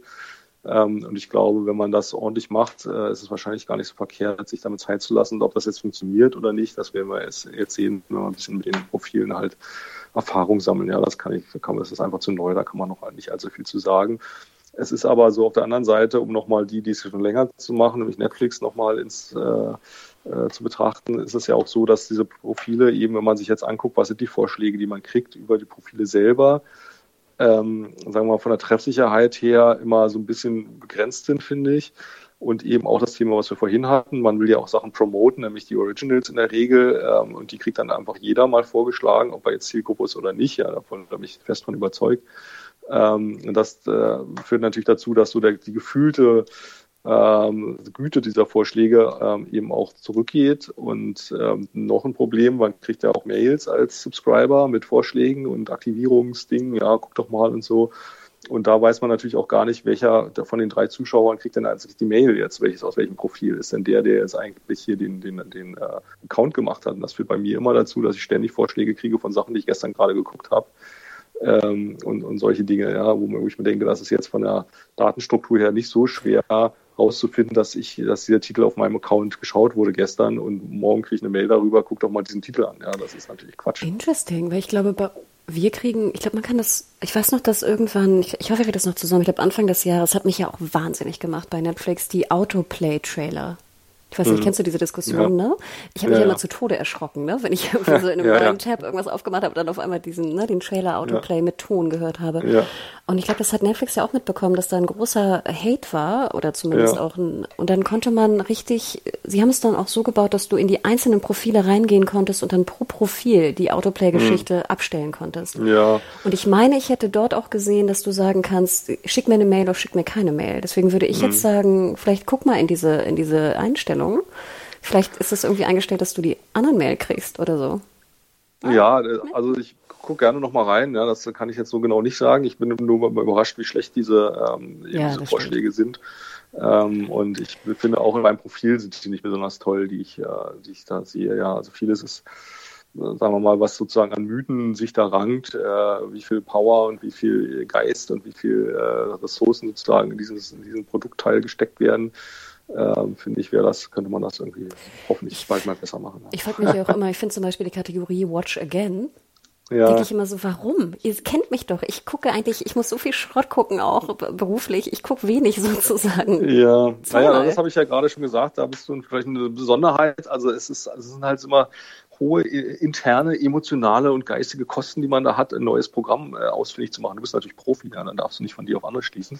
Äh, aber ich glaube, für den Normalbürger, der einfach nach der Arbeit aufs Sofa fällt und gerade irgendwie nicht in irgendeiner Serie steckt, ist es extrem schwierig, äh, eigentlich ein neues, neu, sich eine neue Serie zu erarbeiten ja, oder ein neues Format. Und da ist es oftmals, glaube ich, der äh, die schnelle Lösung, ach, das war doch toll, das gucke ich mir jetzt nochmal an. Wirklich? Das wäre eine interessante Studie, mal wie viele Leute ne, in diesem ganzen absolut, Überangebot ja, von Content einfach nur alte ja. Sachen nochmal gucken. Ah. Ja, es gibt, es gibt auch Studien dazu und die sind, zeigen auch tatsächlich, dass das relativ häufig der Fall ist. Fällt.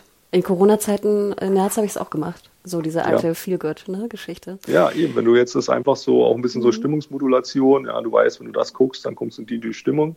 Und das weißt du ja bei einer neuen, beim neuen Titel weißt du das einfach nicht, was hinten rauskommt. Wie fühlst du dich, wenn du da durch bist, ja, oder drin steckst? Bist du dann entspannt? Ist das lustig? Ja, lustig weiß man schon, wenn es Comedy ist. Dann ja, ich gucke, äh, genau, kleine Klammer, ich gucke ja recht viele Dokus auch auf Netflix, aber das war dann so The Keepers und Athlete A und mhm. so, also eher so ja. sehr krasse, auch Vergewaltigungs-Missbrauchs-Dokus ja. und dann so mhm. Watch Again for you, Hannah, weißt du? Und dann diese ja, Titel, wo ich dachte so, nee, sorry, never again. da fiel es mir halt extrem auf. also, aber super, Florian. Ich habe, ich weiß nicht, hast du vielleicht noch ein Trendthema, wo ihr glaubt, dass jetzt so Ende, vielleicht wenn, wenn Q3, Q4 anfängt im Winter, wo es hingehen wird? Ist, ja. wo ihr so Na, Quibi, wir wollten ja noch mal was zu Quibi sagen. Ach ja, mein Lieblingsthema, ehrlich gesagt. Genau, Quibi, also das, das Quibi ist ja jetzt auch so ein bisschen natürlich irgendwie ähm, Corona geschädigt, würde ich sagen, weil sie eben, also ich meine, Disney Plus auf der einen Seite ist, ein, ist vielleicht ein Corona, eher ein Corona-Gewinner, weil sie eben zu der Zeit da waren und ein gutes Angebot haben, was genau in diese Zeit passt. Quibi hingegen war zur gleichen Zeit da, fast zur gleichen Zeit, aber eben mit dem genau umgekehrten Angebot, was nämlich sehr stark, finde ich jedenfalls, konzipiert ist für die Drive-Time. Also die Idee ist ja, man sitzt in der Bahn, man hat sein Smartphone und dann kann man sich da Quibi-Sachen anschauen, die nämlich genauso lang sind wie die, die Fahrt in der Bahn und man kann das quer und hochkant machen und ähm, dann ist das super. Ja. Jetzt ist Corona da, die Leute fahren einfach nicht mehr, sitzen zu Hause, insofern fällt das weg.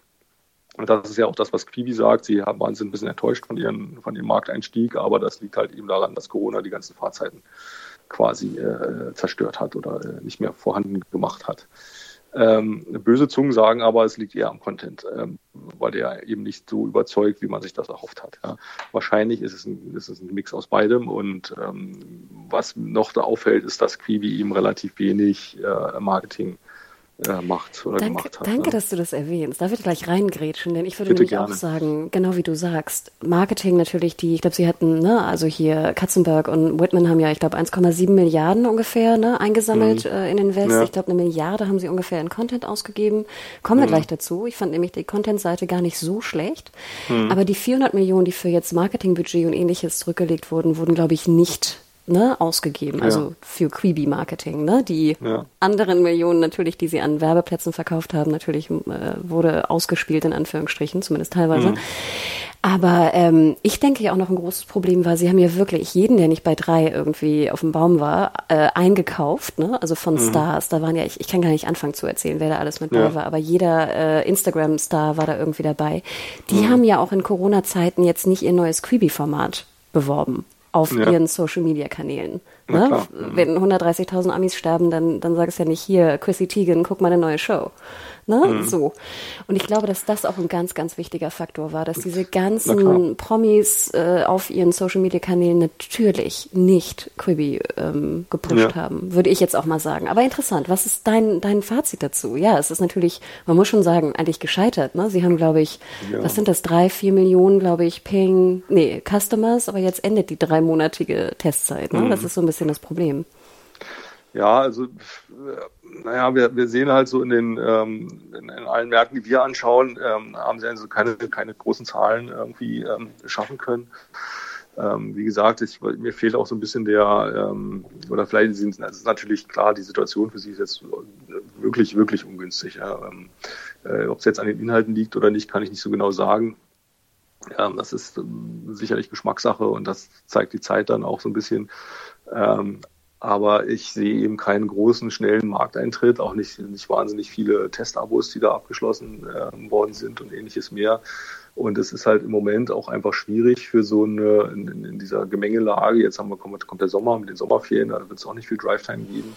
Und diese Fokussierung eben auf solche, solche Zwischennutzungen ähm, ist halt schon auch eine sehr spitze Fokussierung so. Und ähm, ob da jetzt Platz im, im, Markt für so ein Angebot, ja, da bin ich auch eher ein bisschen skeptisch, ehrlich gesagt.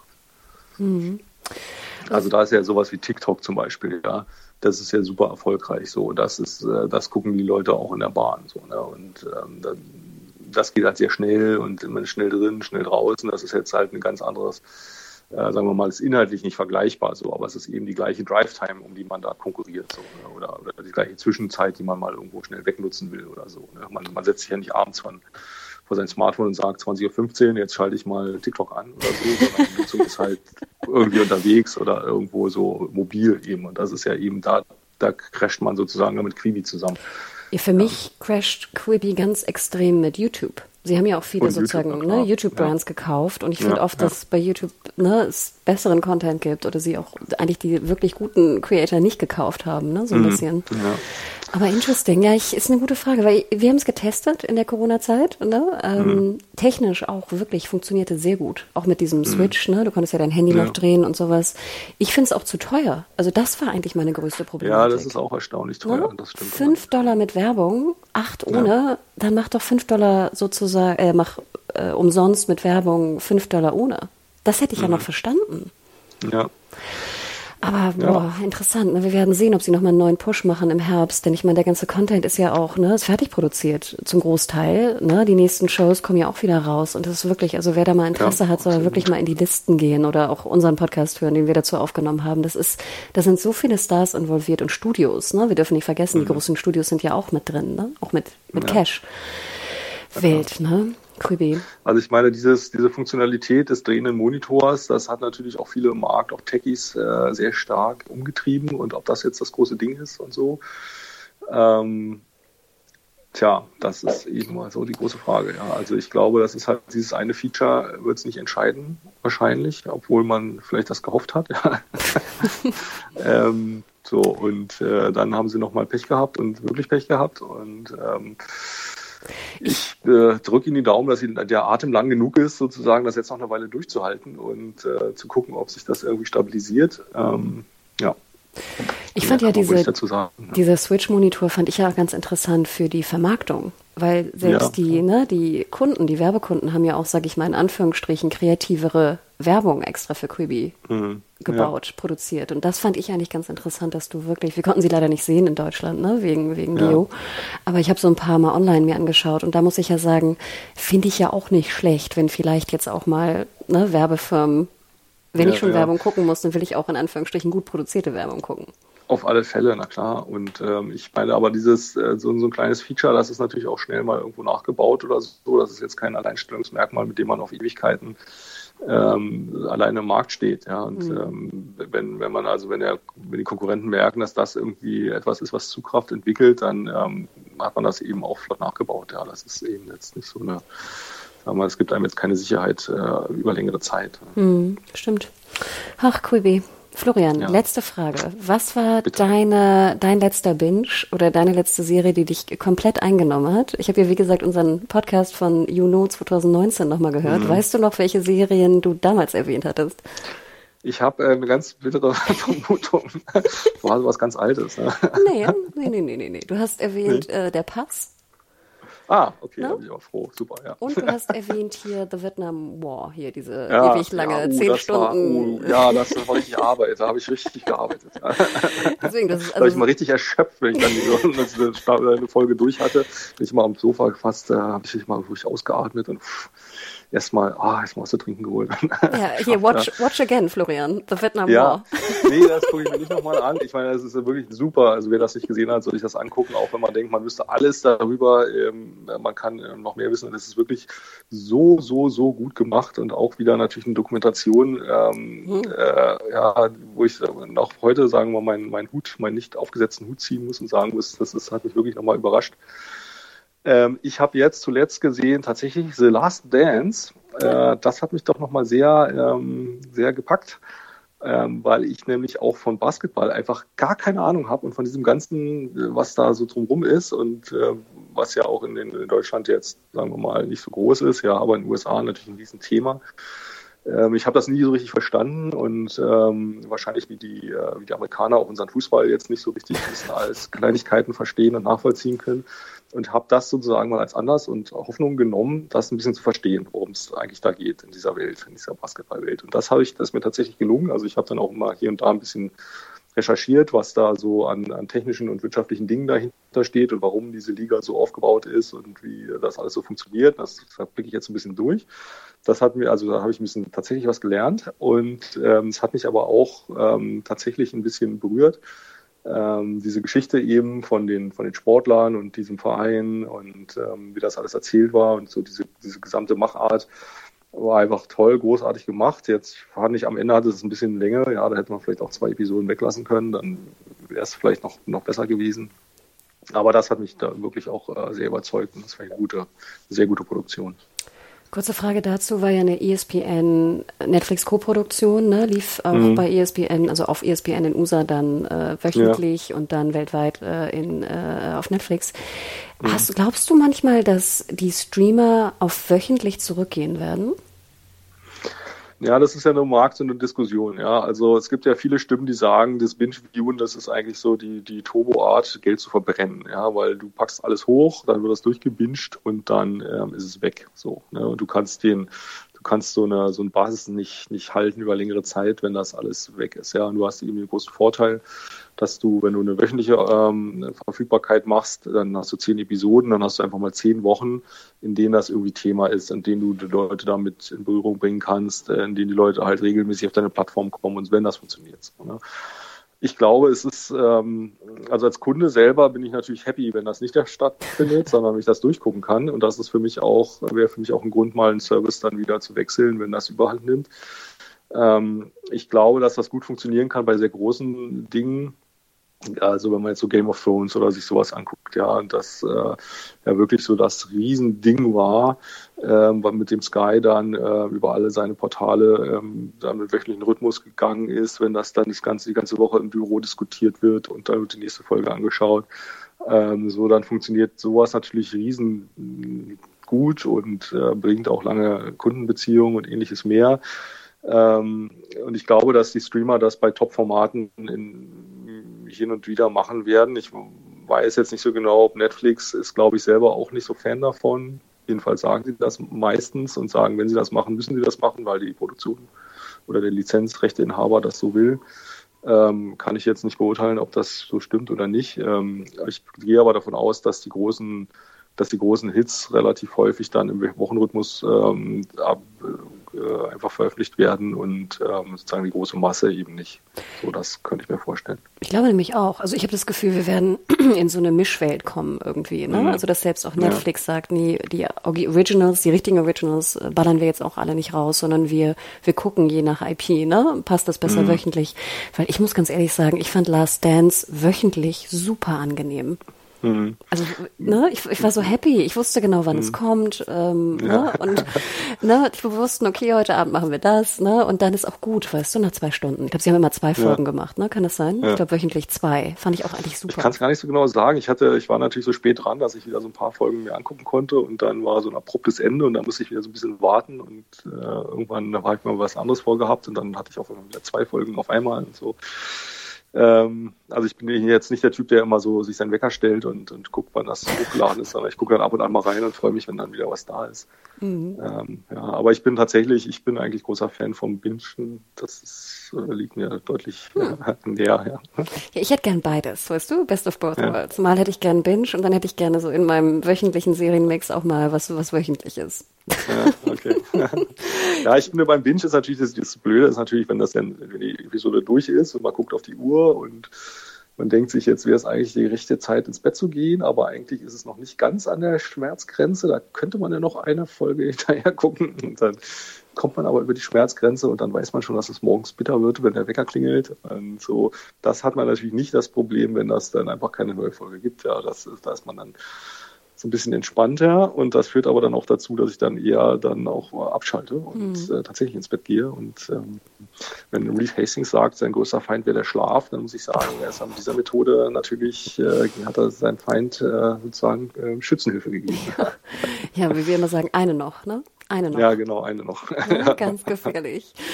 Oh, also ich würde mich freuen, wenn wir noch einen Podcast aufnehmen, spätestens in einem Jahr und dann nochmal reevaluieren. Ne? Einer, ja. einer noch, Florian, vielleicht? Genau. einer noch ähm, und dann, ja, genau. Äh, dann schauen wir, wie, was sich da getan hat, welche neuen Player oder welche Konsolidierung da eventuell auch stattgefunden hat. Vielen, vielen ja. Dank für die, die wahnsinnig spannende Info auch in den, in den Markt und die, die Diskussion dazu. Ja, Wahnsinn. Ich freue mich schon auf die nächste Folge. Also hat Spaß gemacht und gerne jederzeit wieder. Super. Und dann hoffentlich nach Corona. Genau, dann genau in, in Happy Times wieder. Also genau. alles, alles Gute, ne? Ciao, ja, ciao. Vielen, vielen Dank. Tschüss.